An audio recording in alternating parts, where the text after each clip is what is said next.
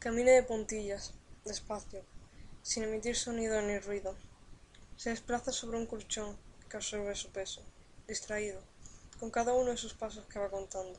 Dice algo y no se entiende, es que no ha dicho nada. Y ahora con cada paso resuena como si fuera una gota de lluvia golpeando en el cristal. Cuanto más avanza, más se escucha. Cuanto más avanza, más cerca no se siente. Cuanto más avanza, más cerca está de mí, pero cuanto más avanza, y ahora ulula, casi aúlla, casi grita. Se queda un soplo lánguido, fresco soplo, que constantemente repite tras la cortina de niebla. No te distingo. ¿Cómo has llegado a ser gris?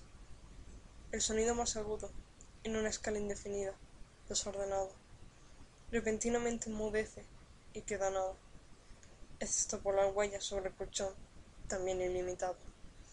Da pasos, dibuja atmósferas que abandona, se detiene por más tiempo que nunca y desaparece.